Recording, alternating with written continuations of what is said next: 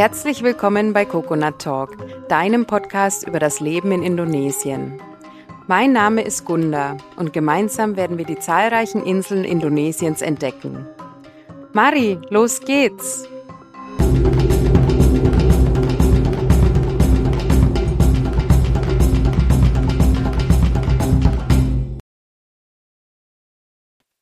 Hallo und herzlich willkommen zum Dschungeltagebuch. Wir sind jetzt schon bei unserer zweiten Folge angelangt und ich habe mir gedacht, ich erzähle vielleicht ein bisschen was über unsere Insel, bisschen was zur Geschichte der Region und auch, ja, was die Region so auszeichnet. Die Molukken sind ja nicht so bekannt, aber vielleicht kennen die meisten sie unter dem Begriff Gewürzinseln. Der Name stammt aus der Kolonialzeit, als ja so im 16. Jahrhundert die äh, Portugiesen, die Spanier und dann auch die Niederländer und auch mal die Engländer dazwischen nach Indonesien eingefallen sind und festgestellt haben, dass auf den Molukken und speziell auch hier die Region Banda ganz interessante Gewürze wachsen. Und von daher waren sie zu der Zeit heiß begehrt. Welche Gewürze waren das? Also das war vor allem die Gewürznelke und die Muskatnuss. Ähm, beide Gewürze werden auch heute immer noch angebaut. Wie gesagt, hauptsächlich in der Region Banda. Banda befindet sich jetzt im Süden von den Molukken und da wäre ja der Dreh- und Angelpunkt eigentlich Ambon. Und Morotai ist jetzt ganz im Norden, gehört nicht mehr zu den Molukken, sondern zu den Nordmolukken. Also lange war die Region eine Provinz, und zwar Molukken. Und ähm, ich glaube, 99 war das, als dann die Nordmolukken ähm, abgekapselt wurden und eine eigene Provinz bildeten. Und es ist auch ziemlich groß, die Region. Also ich, ich weiß jetzt gar nicht, wie viele Kilometer von Nord bis nach Süd, wenn das nur eine Provinz wäre. Ähm, das wäre dann schon ziemlich, ziemlich groß. Ja, und die Banda-Inseln, die sind eigentlich so der Ursprungsort von der Muskatnuss.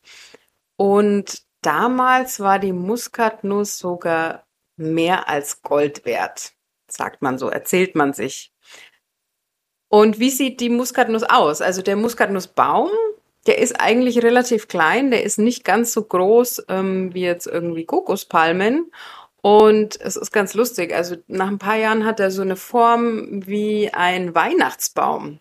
Also daran erinnert er mich ein bisschen immer, weil wenn wir hier unterwegs sind, ich, ich versuche mal rauszufinden, welche Bäume da stehen auf den Feldern.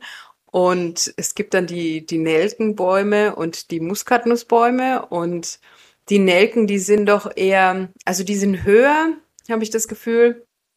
Und die sind von der Form her eher runder, also so oval. Und im Gegensatz dazu ist dann die Muskatnuss ähm, beziehungsweise ihr Baum ist mehr wie so ein ähm, ein Weihnachtsbaum, also unten ein bisschen breiter und nach oben hin etwas spitz zulaufend. Also ganz, ganz interessant, wenn man das so dazwischen sieht, zwischen den anderen Bäumen. Und ja, dieser Baum braucht eigentlich den Schatten von größeren Bäumen, damit er wirklich gut wächst und gedeiht. Und so wird er meistens zwischen Kokospalmen angepflanzt oder ähm, zwischen Kanaribäumen. Das ist vor allem auf den Banda-Inseln so. Die Kanari ist eine Nuss, die so ähnlich wie die Mandel ist. Und das sind ziemlich große Bäume. Also ja, weiß ich auch nicht, wie alt die schon sind. Ähm, und da wachsen dann dazwischen die Muskatnussbäume. Ja, im Endeffekt die Muskatnuss, also die, die, die Nuss selber ist der Kern einer Frucht und die Frucht ist ähnlich wie eine Aprikose von der Größe her, sieht auch ähnlich aus, also ist gelblich und ist allerdings nicht so samtig wie, wie eine Aprikose, sondern eher glatt von der Haut her.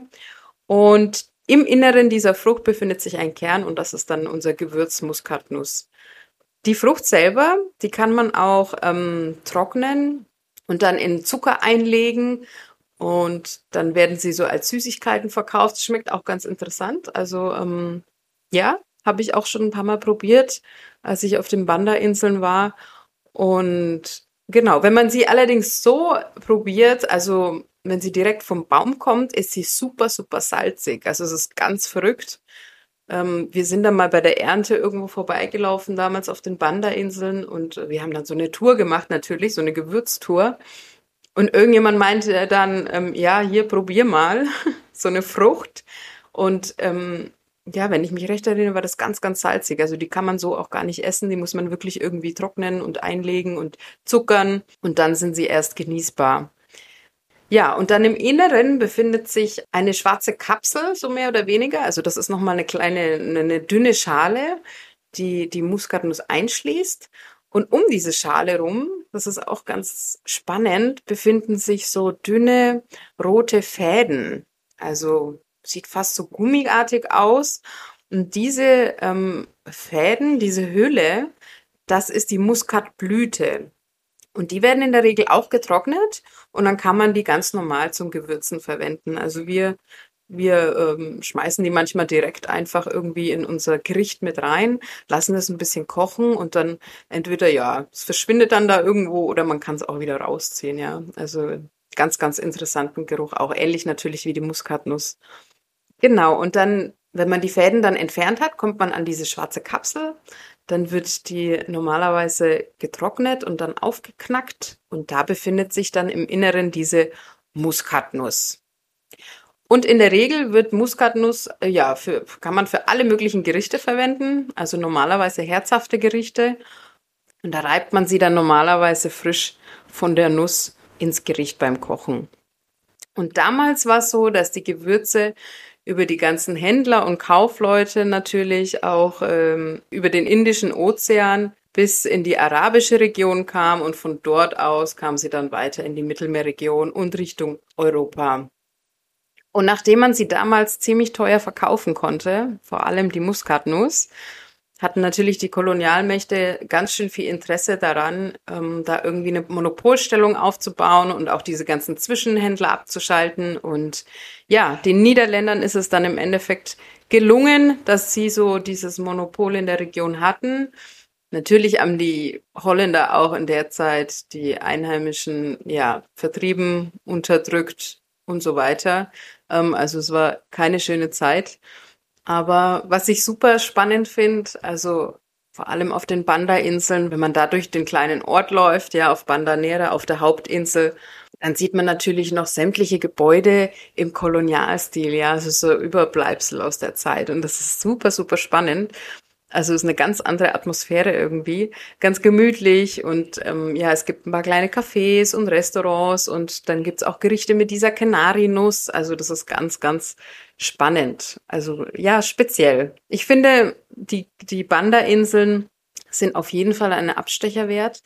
Also jeder, der sich so ein bisschen auch mit der Geschichte auseinandersetzen möchte oder auch, wie gesagt, sich für leckere Gerichte interessiert, ähm, weil da sitzt man natürlich an der Quelle mit den Gewürzen. Ja, wer sonst noch ein bisschen mehr über die Geschichte Indonesiens erfahren möchte, also ich werde einen Artikel verlinken, den habe ich vor einiger Zeit geschrieben über die wahnsinnige Geschichte Indonesiens. Also da gibt's ja einiges und da spielen natürlich die Gewürzinseln auch eine ganz, ganz große Rolle darin. Ja, ansonsten zum Morotai selber. Wir sind ja ein Stück weit weg von den eigentlichen Gewürzinseln. Wir sind ganz im Norden, wie gesagt. Ich habe jetzt auch nachgeschaut. Die Insel hat eine Größe von 1800 Quadratkilometern und offiziell laut Wikipedia etwas über 50.000 Einwohner. Wobei das natürlich auch immer wieder schwankt. Interessant ist, dass es hier keine Ureinwohner gibt. Ich komme gleich dazu noch, warum. Ähm, also die meisten sind einfach hinzugezogene aus den anderen Regionen von Indonesiens, also natürlich Java, ne, Sulawesi, auch aus Papua. Ähm, und die, diejenigen, die sich als ja von hier bezeichnen, das sind eigentlich hinzugezogene aus der Galela-Region. Und Galela ist dann eine Region im Norden von Halmahera. Wir sind ja hier ziemlich nah an der Insel Halmahera dran. Und das waren eigentlich so die ersten, die irgendwann hier auf Morotai Fuß gefasst haben. Ja, unser wichtigster Dreh- und Angelpunkt ist eigentlich Ternate, also das ist die Stadt, von der man auch ähm, in die Region einfliegt normalerweise. Es ist allerdings nicht mehr die Provinzhauptstadt, das habe ich auch erst neulich erfahren. Die Provinzhauptstadt ist mittlerweile Sofifi auf Halmahera. Und genau, von dort aus wird alles für die Region organisiert und geregelt. Ja, und jetzt ist auf Morotai nicht wirklich der Gewürzanbau dominierend, sondern traditionell wird hier Copra angebaut. Und Copra das ist das äh, Kokosfleisch, das getrocknete Kokosfleisch, das dann dementsprechend weiterverarbeitet wird. Das heißt, wenn man hier auf der Insel ein bisschen unterwegs ist und auch mal die Berge rauf und runter fährt und ähm, ja sich die Region ein bisschen anschaut, man sieht überall Kokosplantagen. Also es ist wirklich unglaublich, so weit das Auge reicht. Ich denke, ja, so weit wie man in den Dschungel vordringen kann, haben einfach die Leute hier Kokospalmen angepflanzt und das ist wirklich Wahnsinn. Also, weiß ich nicht, Abertausende und Abertausende, das ist unglaublich. Und dieser Cobra-Anbau sieht folgendermaßen aus. Also alle drei Monate ist Erntezeit und da werden dann die, die Reifen, also nicht die jungen Kokosnüsse, sondern die Reifen runtergeholt oder teilweise fallen sie ja eh schon dann runter, werden dann eingesammelt und dann ist es normalerweise eine Riesengruppe an Menschen, also die, die helfen sich entweder gegenseitig oder von dem Landherrn wird dann einfach eine Gruppe organisiert, die die Arbeit verrichtet.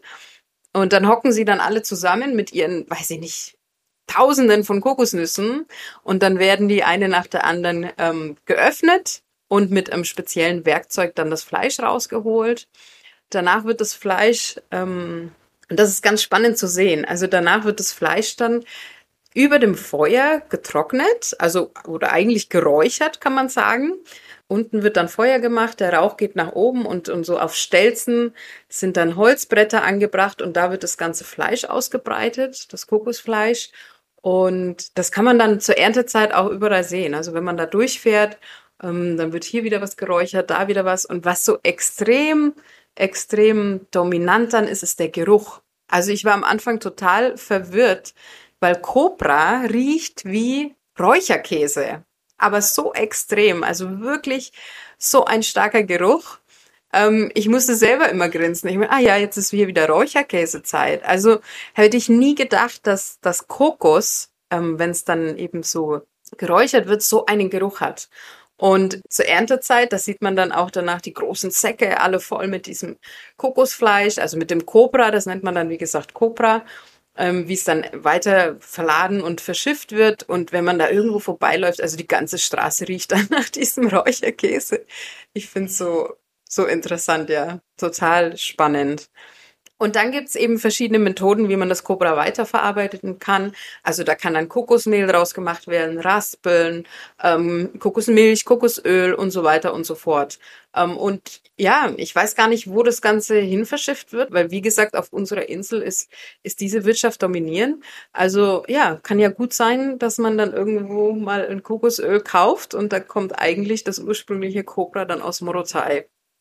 Ja, und was auch noch äh, Morotai auszeichnet, also die Insel war ein ganz, ganz wichtiger Stützpunkt damals im Zweiten Weltkrieg durch die Nähe auch zu Japan. Also die Japaner hatten erst die Insel erobert, danach kamen die Amerikaner, die dann ziemlich lange hier waren. Und ähm, ja, also die Insel, die war so hm, auch heiß umkämpft. Ähm, ja, hat zahlreiche Luftangriffe auch überlebt von beiden Seiten. Und ich habe sogar gelesen, dass die Insel nach dem Krieg eine der größten Flugzeugfriedhöfe der Pazifikregion hatte. Also doch irgendwie ein bisschen speziell. Man sieht auch noch ziemlich viele Überbleibsel. Also wir haben hier ein Museum mit ganz viel äh, so, ja, zurückgelassenen Sachen.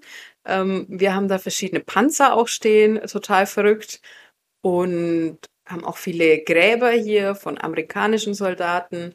Aber im Endeffekt kümmert sich da keiner wirklich. Also auch das Museum ist ein bisschen am zerfallen, ist halt so ein bisschen Indo-Style hier. Es gibt einen bekannten Namen, Nakamura. Das ist ein, ein Soldat der japanischen Armee. Da gibt's auch hier eine ziemlich tolle Statue in einem Ort zu Ehren von Nakamura. Und dieser Typ, der war ganz, ganz heiß. Der hat nämlich sich im Urwald versteckt. Also zuerst anscheinend auch irgendwie mit Kameraden zusammen, als dann die USA hier übernommen hat Und danach hat er sich aber abgekapselt und hat dann vom ja, Ende des Krieges bis 74, bis 1974 hat er im Dschungel gelebt und hat sich dort zurückgezogen und das anscheinend, weil er nicht geglaubt hat, dass der Zweite Weltkrieg vorbei war. Also er dachte, das wäre irgendwie ähm, eine Lüge von, von den Amis, ja, um ihn da rauszulocken. Und so hat er sich da zurückgezogen und hatte alleine gelebt. Das ist total verrückt.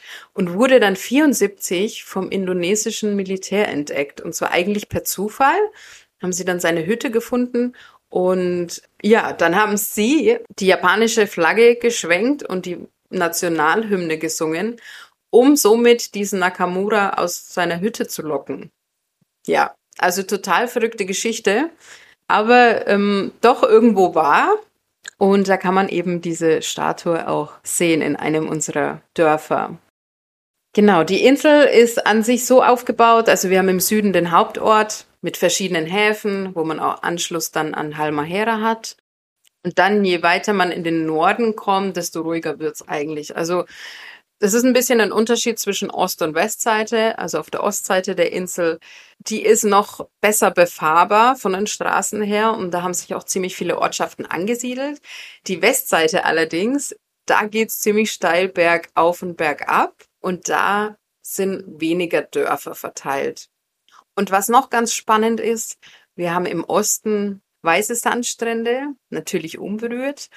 Und auf der Westseite haben wir immer mal wieder schwarze Sandstrände. Also wir haben so beides hier. Ist total spannend, das zu beobachten. Und dann gibt's im Inneren der Insel natürlich noch Regionen, die komplett unberührt sind. Also wir haben auch ziemlich hohe Berge hier. Es gibt Wasserfälle, ja, manche näher irgendwie an den Ortschaften, manche weiter weg im Dschungel. Und wir haben im Norden sogar Wellen zum Surfen. Also es kommen auch immer mal wieder vereinzelt, also was heißt immer mal wieder, aktuell natürlich weniger, aber Vorher, ja, war das schon auch ein Thema unter Touristen, sage ich mal. Und wir hatten sogar letztes Jahr auch eine Competition, Surf-Competition für die Jugend von Morotai. Das war auch ganz, ganz spannend. Und ich finde es total faszinierend, weil, gut, mittlerweile gibt's normale Surfbretter hier auch. Aber ich weiß so ursprünglich fangen die Kids hier mit Holzbrettern zum Surfen an. Und das finde ich irgendwie auch ganz faszinierend, sowas zu sehen. Ja, und dann kann man hier natürlich noch tauchen. Also es gibt anscheinend ziemlich viele Tauchspots auch im Norden, wo es noch Wracks gibt. Ähm, wohl auch das ein oder andere Flugzeug, wenn ich mich nicht ganz irre.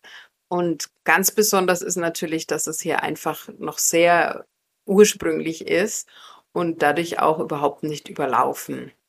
Ja, und ansonsten kann ich sagen, also das Leben ist hier ziemlich entspannt und gemütlich. Die meisten, die gehen einfach fischen oder kümmern sich um ihre Felder. Natürlich werden auch viele Bananen angebaut zwischen den Kokospalmen. Und dazwischen gibt's immer mal wieder ein paar Nelkenbäume und Muskatnussbäume. Und wenn dann keine Erntezeit ist, dann sind viele auch einfach im Dorf und genießen das Leben. Also da werde ich speziell zu unseren Freunden nochmal eine Folge aufnehmen. Die genießen nämlich das Leben sehr gerne mal mit einem Schlückchen Chaptikus. Das ist der selbstgebraute Schnaps, den gibt's natürlich hier auch. Und irgendwie denke ich mir auch, ja, warum auch nicht? Also wenn Erntezeit ist, wird geerntet und ja, die restliche Zeit genießt man das Leben und und irgendwie macht das Ganze für mich auch manchmal mehr Sinn als unser System daheim, wo wir doch sehr drauf getrimmt werden, zu arbeiten, einen Job zu suchen, damit die Wirtschaft läuft und ja, irgendwann in Rente zu gehen. Aber das ist ein anderes Thema. Ähm, der Tourismus, ja, also Morotai gilt so als eins der zehn neuen Balis vom Präsidenten. Aber ich muss sagen, dass es schon noch lange dauern wird. Und das jetzt mal ganz unabhängig von der Krise, denke ich, die wir im Moment durchlaufen. Hier steckt einfach noch so viel in den Babyschuhen. Also meine persönliche Einschätzung ist, dass es da noch eine Weile dauern wird. Ich meine, das Tolle natürlich so für Investoren und so ist das hier ganz, ganz spannend, die Region, weil weil es hier eigentlich noch nichts gibt. Also es ist hier noch alles möglich, man kann noch alles machen. Ähm, also was jetzt irgendwie Restaurants und Bars oder eine Bäckerei oder all diese Geschichten betrifft. Also da gibt's halt hier noch nichts. Das Einzige, was es hier gibt, immer mal wieder ein Warung und dann wird halt Hähnchen und Fisch angeboten. Also das ist so mehr oder weniger das Einzige. Wir haben jetzt auch nicht irgendwie die große Auswahl.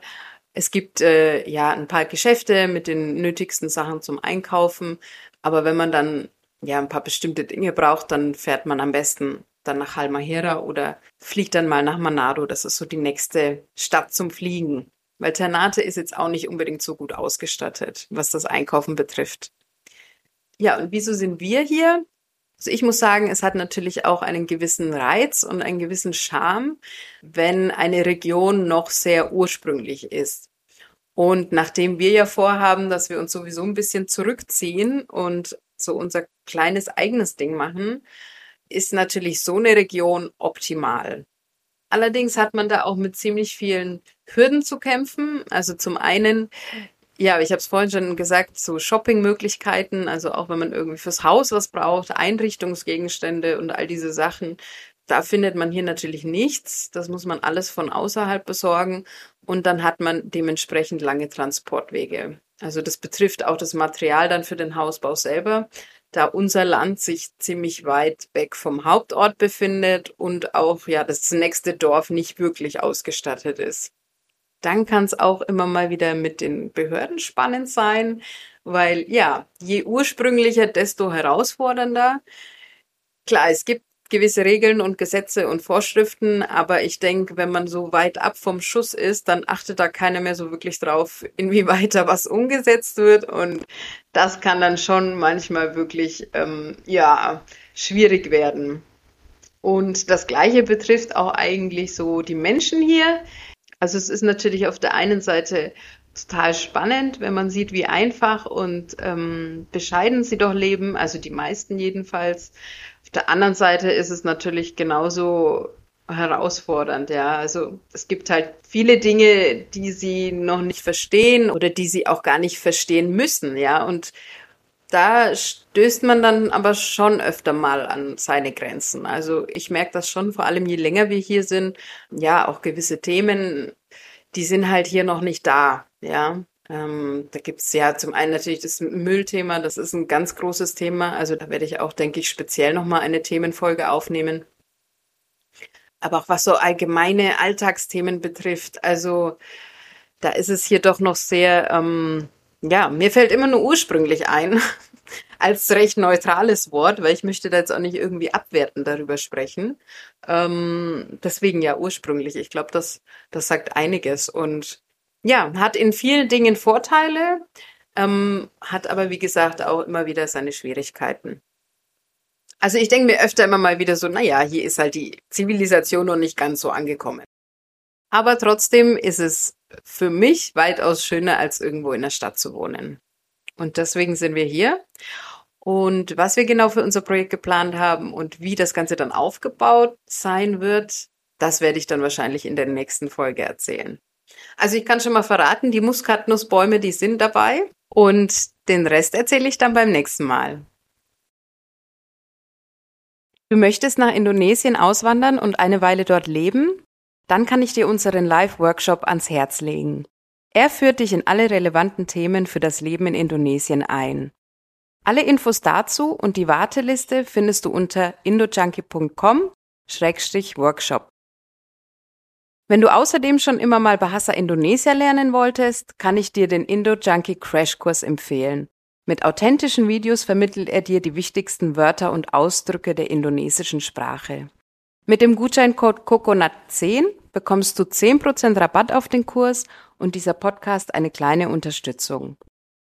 Auf coconut-talk.com findest du alle Folgen auch in schriftlicher Form. Und alle Links findest du außerdem auch in den Shownotes dieser Folge.